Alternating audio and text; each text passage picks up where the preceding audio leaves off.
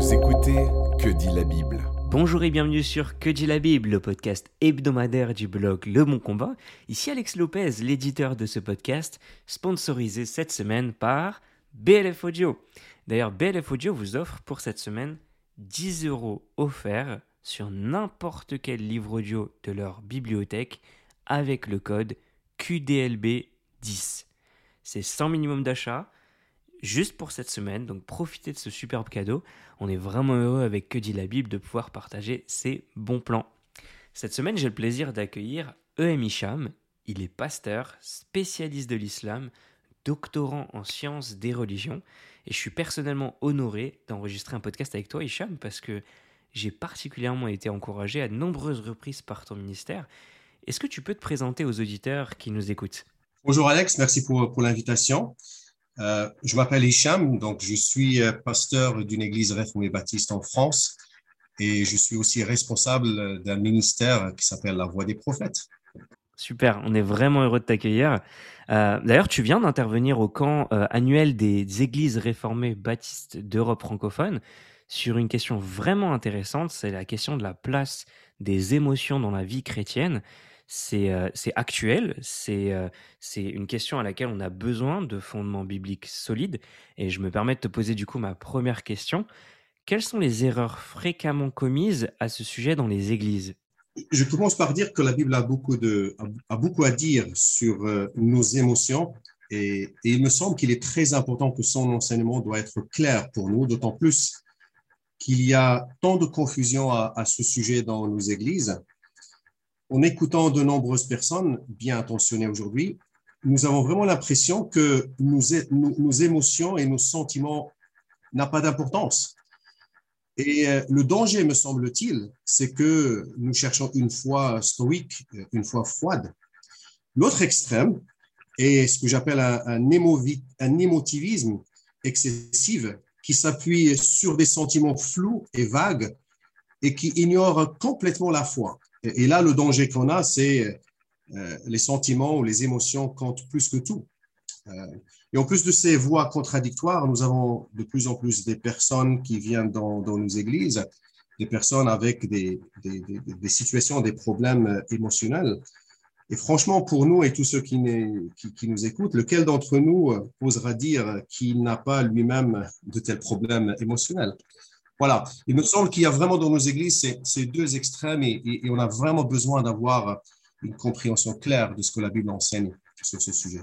C'est vrai, on a vraiment besoin d'avoir une compréhension éclairée par la parole, mais qu'est-ce qu'une émotion et d'où est-ce que ça vient, Hicham? Donc, pour, pour comprendre le, l'origine de, de, de l'émotion, il, il, faut vraiment nous rappeler des, des choses basiques. Et c'est ce que je vais essayer de faire, c'est comme on va monter euh, l'échelle, c'est des choses que nous connaissons tous. Euh, rappelons-nous que nous sommes euh, corps et âme, d'accord? Il y a deux aspects à notre, à notre être, il y a deux entités dans notre constitution. L'une, c'est notre corps qui est dérivé de la terre, il est matériel, il est corporel et, et il est divisible. Mais l'autre entité de notre être, c'est bien sûr notre âme ou, ou esprit, d'accord? Et donc, il faut absolument nous rappeler de, ces deux choses. Les émotions ont leur racine dans l'âme euh, humaine, dans l'esprit euh, humain, si vous voulez. Et, on a beaucoup d'exemples dans la parole de Dieu, euh, les psaumes qui nous expliquent exactement que nos émotions viennent de, de nos âmes. Je vous cite juste un exemple, dans Psaume 42, par exemple, le psalmiste qui est complètement déprimé, qui vit une situation émotionnelle très difficile, et puis, euh, il nous exprime en fait d'où viennent, viennent ces émotions. Il dit, pourquoi donc, ô mon âme, es-tu si abattu et gémais-tu euh, sur moi? Et euh, mon Dieu, mon âme est abattue. Donc, il y a d'autres exemples dans la parole de Dieu, qui d'autres psaumes, hein, qui nous parlent de la tristesse, la joie, ou, ou, ou, celui qui exprime ses émotions nous dit que ça vient de, de son âme. D'accord? Donc, les émotions ont leur racine dans euh, l'âme humaine. La tradition réformée dit que notre âme est constituée de, de deux parties, deux entités. Euh, Jean Calvin croyait en cela, Jonathan Edwards aussi euh, enseignait cela. Et les, deux parties qui constituent notre âme sont les suivantes. Premièrement, c'est ce qu'on appelle l'intelligence ou l'intellect ou notre vie de pensée, d'accord? Le deuxième partie qui constitue notre âme, c'est ce qu'on appelle la, volonté. Ça veut dire nous ne nous contentons pas seulement de, de réfléchir ou de penser, mais nous prenons des décisions, nous examinons, nous évaluons les choses, nous les pesons et, donc, nous ne sommes pas euh, indifférents à ce à quoi nous, euh, à quoi nous pensons. Et donc, les émotions, c'est justement une expression de, cette volonté. Une émotion, c'est un mouvement qui est très fort de, la volonté. D'accord? Parfois, le, mouvement de la volonté est à peine détectable. Il est si léger, euh, il est presque totalement apathique. Euh, ce qu'on appelle ça, on appelle ça un choix, d'accord? Mais en d'autres occasions, le mouvement de, de la volonté est tellement forte, d'accord? Eh bien, c'est ça ce qu'on appelle euh, émotion. Nos ancêtres appelaient ces actes énergétiques fortes, euh, forts de, ou intenses de la volonté, les affections. Aujourd'hui, on utilise le mot, le mot émotion. Donc, l'émotion, c'est un mouvement fort de, de, la volonté. Il y, a, il y, a, une question qui, euh, qui revient, du coup, qui est assez importante, c'est euh, nos émotions, en tant que chrétien, on considère qu'elles sont quand même entachées par le péché. Comment est-ce qu'on peut savoir si une émotion, du coup, est légitime ou pas? Voilà, justement, c'est la raison pour laquelle Jonathan Edwards avait écrit son, son, son, livre classique, célèbre, euh, Religious Affection. Justement, c'était pour donner des signes. Il avait cité 12 signes d'une, euh, des émotions illégitimes et ensuite il a donné 12 signes des, émotions, euh, des émotions légitimes. Mais j'aime beaucoup comment euh, l'auteur britannique Stuart Elliott répond à cette question, à savoir comment savoir si mon émotion est légitime ou si elle est illégitime. Et voilà la réponse que Stuart Elliott donne dans son livre. Il dit la chose suivante. Seules sont légitimes les émotions qui préservent l'intégrité, j'insiste sur ce mot, j'expliquerai dans un instant, qui préservent l'intégrité de la personne euh, aux yeux de Dieu. Cette réponse semble bien compliquée, mais, mais, mais, que veut dire Stuart en utilisant le terme euh, intégrité?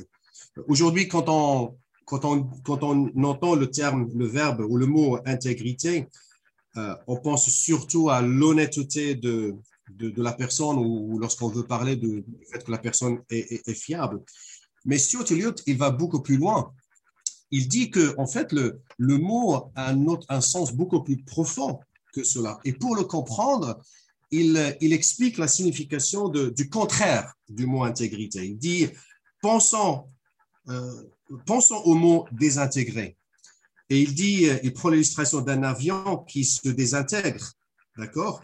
Un avion qui se désintègre euh, signifie que ce qui était un devient des milliers de petits morceaux. Donc, intègre, c'est le contraire de, de se désintégrer. Et donc, il dit, appliquons cela dans la vie chrétienne. Il arrive à la conclusion, à la, euh, à la phrase suivante, il dit, une vie humaine chrétienne intègre c'est une vie dont toutes les parties s'emboîtent parfaitement et forment un tout. Aucun, aucune partie de cette vie n'est en décalage avec une autre partie.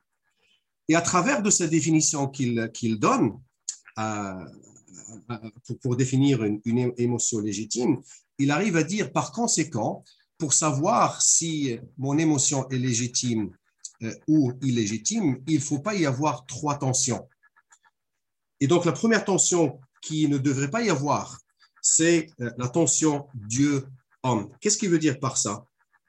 Ça veut dire que si dans une situation donnée, je ressens à son sujet ce que Dieu ne ressent pas, ou ce qui, est, ce qui, ce qui contredit le caractère de Dieu, eh bien, mon émotion à ce moment-là est évidemment illégitime. D'accord? Et donc, je trouve ça vraiment bien comme, manière de, de discerner nos, émotions. Donc, il, faut dire, il dit, est-ce qu'il y a une tension? Dieu, homme, est-ce que mon sentiment va à l'encontre du caractère de Dieu Euh, Un exemple, une fille chrétienne qui sent, qui, qui- sent la paix dans son cœur de, de coucher avec son ami euh, avant leur mariage, et, elle, pense que c'est pas grave. Donc, euh, c'est clair qu'il y a une tension entre ce qu'elle sent et le caractère de Dieu qui interdit ce genre de relation avant le mariage. Eh bien, voilà la preuve que cette émotion, elle est illégitime. Il ne faut pas y avoir une deuxième tension, Elliott. Il ne faut pas y avoir une, tension corps et âme. Et qu'est-ce qu'il veut dire par cela? Si mon corps est engagé dans une activité spirituelle, par exemple, si mon corps, si je suis en train de chanter pendant le culte à dimanche matin, mais si mon âme est en train de faire quelque chose complètement différent, si mon âme est seulement en train de réfléchir à la qualité de ma voix, il est en train de dire qu'est-ce que je chante bien, qu'est-ce que l'assemblée chante bien dans notre église, ou bien si mon âme est en train de dire ouh là là, j'ai oublié de d'éteindre le four à la maison. Donc pour Stuart Elliott, il y a une tension qui n'est pas à la gloire de Dieu. Il faut y avoir une harmonie entre l'activité de mon corps et l'exercice de, de mon âme. Sinon, eh bien, voilà une émotion qui, qui n'est pas euh, intègre. Et le troisième, troisième test, la troisième tension qu'il ne doit pas y avoir pour avoir une émotion euh, illégitime, dit c'est qu'il ne doit pas y avoir une tension intelligence, ou si vous voulez, intellect et euh, volonté. Il y a deux dangers ici. Le premier est le danger d'avoir une émotion, mais de ne pas comprendre pourquoi il en est ainsi. Le fait est que les émotions peuvent être manipulées. On peut avoir une, une, une émotion, mais sans pouvoir expliquer pourquoi est-ce que je suis dans, euh, dans cet état, dans cet état-là. Mais l'autre danger dans, ce, dans cette tension, euh, intelligence-volonté, euh, un autre danger provient d'une émotion qui naît d'une fausse compréhension. Je pense qu'on a un exemple de cela dans, dans 1 Thessaloniciens. Les chrétiens à Thessalonique, les croyants pleuraient leurs membres décédés d'une manière qui n'était guère différente de celle des, non-croyants. Et la raison pour laquelle ils avaient cette émotion de tristesse, c'est parce qu'ils n'avaient pas compris le- l'enseignement de la parole de Dieu euh, au sujet de ceux qui sont morts euh, en Christ. Donc, j'aime beaucoup la manière dont Stuart Elliott nous aide à, vraiment nous examiner et à, voir si nos émotions sont légitimes ou illégitimes euh, en vérifiant ces trois tensions. C'est super intéressant, Hicham, merci, parce que ça, répond vraiment à comment est-ce qu'on peut traiter la survenue d'une émotion et comment est-ce qu'on peut l'analyser. Que- quelle est finalement la place de nos émotions dans notre vie?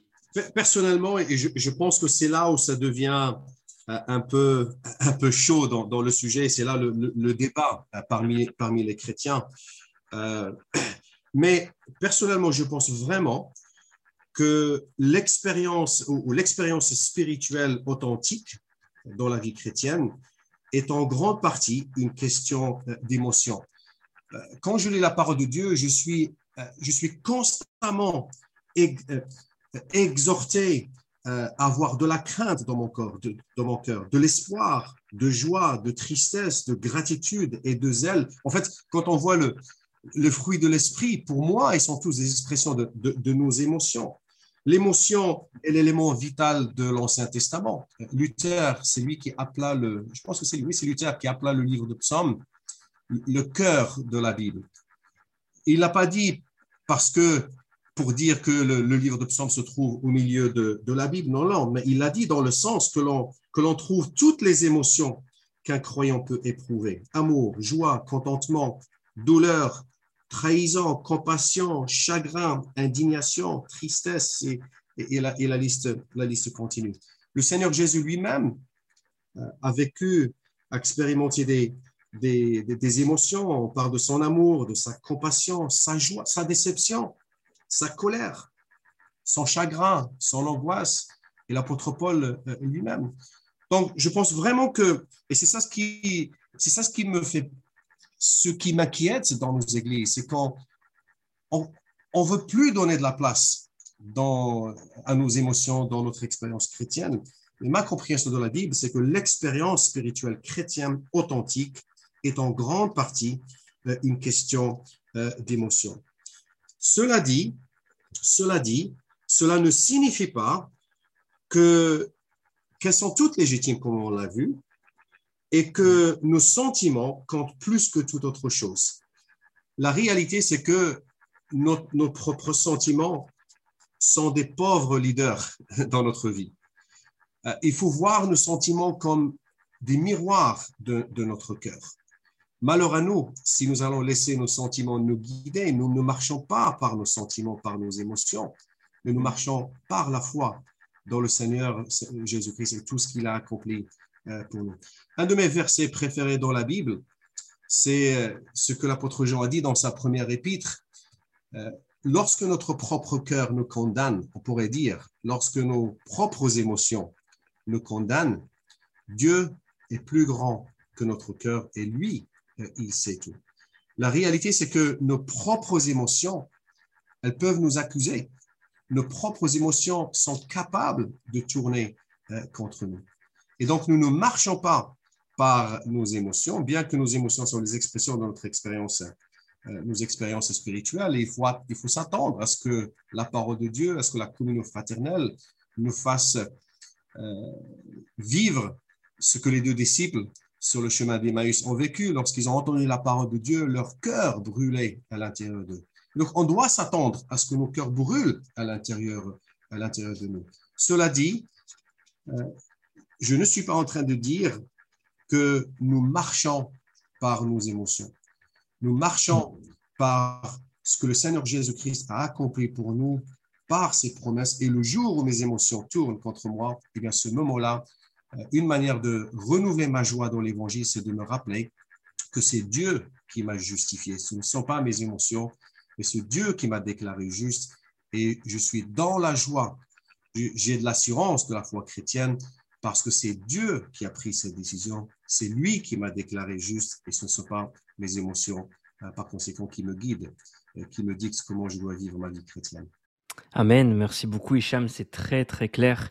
Il y, a, vraiment une vraie emphase sur euh, cet équilibre sain, au final, qui remet Christ et, la marche de l'esprit par l'esprit au centre des choses. C'est très édifiant. Est-ce que tu aurais un ou deux livres pour les lecteurs les plus, les plus curieux, les plus gourmands à nous recommander Oui, je peux vous, voilà, vous recommander deux. Malheureusement, les deux sont, sont en anglais. donc, il y a un livre qui a été publié par Ten of Those récemment. Euh, par une certaine Catherine euh, Haddow, Émotions, miroir, euh, Emotions, Mirrors of the Heart.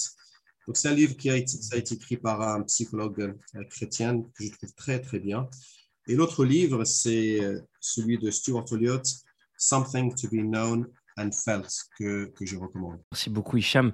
D'ailleurs, pour ceux qui nous écoutent, Hicham est également auteur de plusieurs livres et on vous recommande également le livre qu'il a écrit en, en 2020 c'est chrétiens rencontrent musulmans, comment communiquer et surmonter les barrières. Donc n'hésitez pas à vous le procurer dans la librairie chrétienne la plus proche de chez vous. Merci encore Hicham pour ce moment. Merci pour l'invitation. Avec plaisir Hicham, ça fait toujours plaisir d'accueillir un ami. C'était Que dit la Bible en partenariat avec BLF Audio. N'oubliez pas de profiter de votre code promo. Et quant à nous, on se retrouve la semaine prochaine. Retrouvez d'autres épisodes sur www.leboncombat.fr.